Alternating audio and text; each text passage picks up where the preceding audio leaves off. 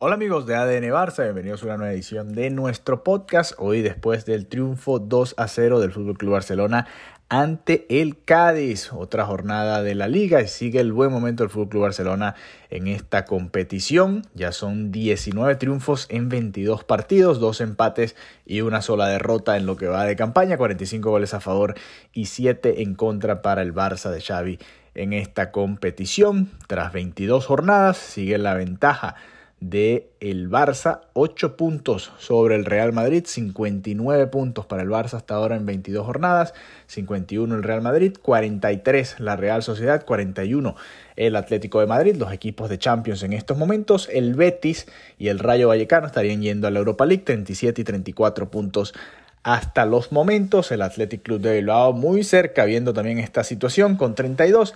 El Mallorca, uno de los equipos revelación de esta temporada junto al Rayo Vallecano y el Villarreal están eh, también acechando los puestos europeos con 31, justo antes de los Asuna con 30. A ver, repasemos un poco lo que sucedió en el partido de hoy porque hay varias sorpresas, ¿no? Que nos dejó Xavi con su alineación para este partido. Estábamos todos esperando ver minutos eh, de dos jugadores que son eh, totalmente opuestos en cuanto a su trayectoria con el Barça. Uno, Sergio Busquets, por supuesto, capitán, con cualquier cantidad de partidos ya con el Fútbol Club Barcelona, regresando de una lesión y que esperábamos que viese algunos minutos el día de hoy ante el Cádiz, pues no jugó. Y el otro era Pablo Torre, que incluso habíamos hablado acá en ADN Barça Podcast, que quizás lo veíamos incluso como titular en el partido de hoy, pensando sobre todo en el duelo tan fuerte que le viene al Barça esta semana, entre semana el próximo jueves en Old Trafford ante el Manchester United y tampoco vio minutos. Ya vamos a hablar un poco de ese par de situaciones. A ver, eh, repasamos la alineación del día de hoy. Marc André Ter Stegen en el arco. Jules Koundé jugó como lateral derecho. Yo pensé que iba a jugar Sergi Roberto por esa posición. Jugó Roberto, pero más adelantado en la media cancha. La pareja de centrales fue Andreas Christensen con Eric García y Alejandro Valde estuvo en el lateral izquierdo. En el medio campo, Gaby, Frenkie de Jong y Sergi Roberto. Adelante Ferran Torres por derecha, Robert Lewandowski en el centro del ataque y Ansu Fati por el eh, sector izquierdo del ataque del Barça. A ver, una victoria 2 a 0 en un partido eh, que tenía su complicación sobre todo porque el Barça está pendiente de, esa doble, eh, de ese doble enfrentamiento contra el Manchester United. ¿no? Por supuesto, el título que está más encaminado es el de la liga, eso no hay ninguna duda. Estos ocho puntos de ventaja contra el Real Madrid con cada vez menos jornadas por jugarse, por supuesto que, que hacen que el Barça tenga encaminada esta competición, pero la realidad es que ese duelo contra el Manchester United lo tienen entre ceja y ceja, ¿no?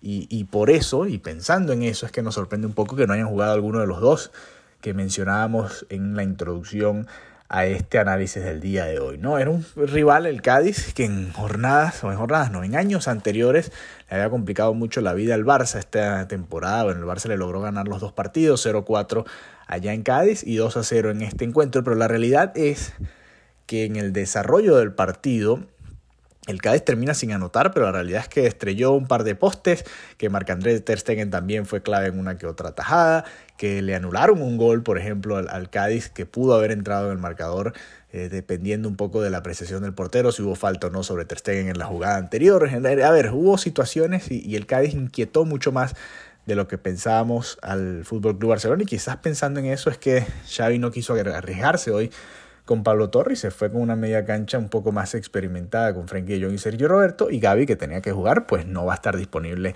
el próximo jueves ante el Manchester United. Sí me sorprendió, cómo no, eh, la presencia por ejemplo de Ferran Torres por derecha, aunque bueno, era de esperarse que jugara. Mm, pensé que quizás podía descansar Lewandowski jugar con Ansu Fati adelante de nueve, Torres por izquierda y darle eh, la banda eh, a Rafinha, ¿no? En su posición natural, pero no, no fue así. Así que fue Lewandowski el escogido y vaya que le funcionó porque Lewandowski terminó marcando el segundo gol que vaya que le dio eh, bastante eh, tranquilidad al equipo en la segunda mitad porque imagínense el partido con un 1 a 0 como se terminó dando. Las ocasiones, la cantidad de ocasiones que tuvo el Cádiz, estaba viendo el partido y después dije, déjame repasar las estadísticas. Y cuando uno revisa, el Cádiz remató 14 oportunidades. 14 remates tuvo el Cádiz, ganó incontables ocasiones por arriba de cabeza y bueno, más allá de las que estrelló en el poste, cuatro remates dentro de los tres palos, eh, a ver, uno menos apenas que el Barça en esa situación. El Barça tuvo cinco remates entre los tres palos y 16 en total. Y bueno, fue un partido realmente mucho más parejo de lo que ese 2 a 0 puede eh, demostrar. ¿no? Eh, Sergi Roberto vuelve a marcar un gol importante porque fue el del 1 a 0. El partido estaba ríspido, complicado, enredado. Y, y ese 1 a 0 de Sergi Roberto que viene de una gran jugada de, de Ferran Torres, hay que decirlo. Ferran Torres jugó un partidazo.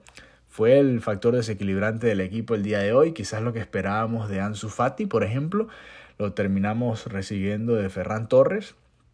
Y ojo, ojo y Xavi no se le ocurre ponerlo contra el Manchester United, ¿no? A, ver, es una posibilidad, fíjense, eh, ya vamos a hablar un poco eh, al respecto, ¿no? Querían centrarme un poco más en este partido. Este lunes vamos a tener episodio nuevamente junto a Mariana y lo vamos a comentar un poco más. Eh, pero viendo lo que hizo Ferran Torres, no, no estoy diciendo que quiero que juegue de titular ese partido contra el Manchester United, pero sí estoy diciendo que no me sorprendería que al no tener a Gaby, al no tener a Pedri, tener que acudir a Frenkie de Jong, quizás Busquets tengan que volver a jugar en ese partido. Yo pensé que iba a haber minutos hoy ya de cara eh, o pensando en el partido contra el Manchester United, no fue así.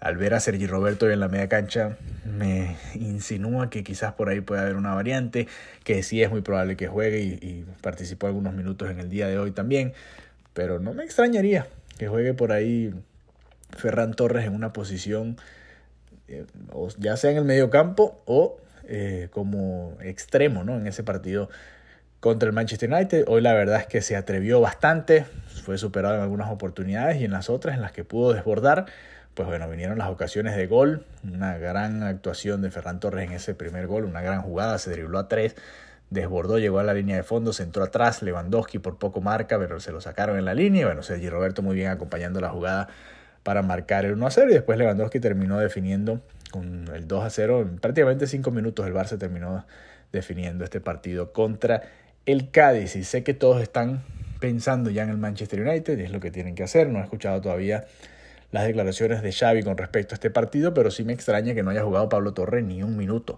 que, haya, que le haya dado minutos, por ejemplo, a Ángel Alarcón en este encuentro, que haya jugado Kessie, que haya jugado Rafinha y que no haya jugado, por ejemplo, Sergio Busquets, que venía recuperándose, que estaba disponible por fin para este partido y no lo puso. Eh, no sé si fue para guardarlo contra el Manchester United o simplemente Xavi siente que no está para jugar estos partidos y una de dos cosas, o lo va a utilizar de titular contra el Manchester United o lo está guardando ya para el partido contra la Almería del fin de semana que viene, que no creo, a mí me da la sensación de que Sergio Busquets va a jugar ese partido contra el Manchester United y miren lo que les digo, al no ver a Alba hoy en el titular, no es lo que quiero también, pero me suena que va a estar Alba en esa posición en el lateral izquierdo también nuevamente contra el Manchester United. Ojalá no, ojalá pueda jugar Valde nuevamente ese partido y tratar de frenar a Rashford, que volvió a marcar hoy, marcar doblete en la Premier League. Así que sorprende Xavi con estas, eh, esta manera de utilizar a sus suplentes. No había demasiado en la banca el día de hoy realmente. Eh, Rafinha vio algunos minutos. El Barça se fue diluyendo, ¿no? Se fue cayendo. El tener la ventaja de 2 a 0 también le dio bastante tranquilidad. Y bueno, ahora enfocando un poco lo que va a ser el duelo contra el Manchester United de este próximo jueves. A ver, repasamos entonces la tabla de posiciones y los datos, ¿no? El Barça sigue. Eh, o apenas ha recibido un gol en contra en el Camp Nou en lo que va de temporada. Fue el penal eh, contra el español en el derby catalán a final del 2022, el 31 de diciembre.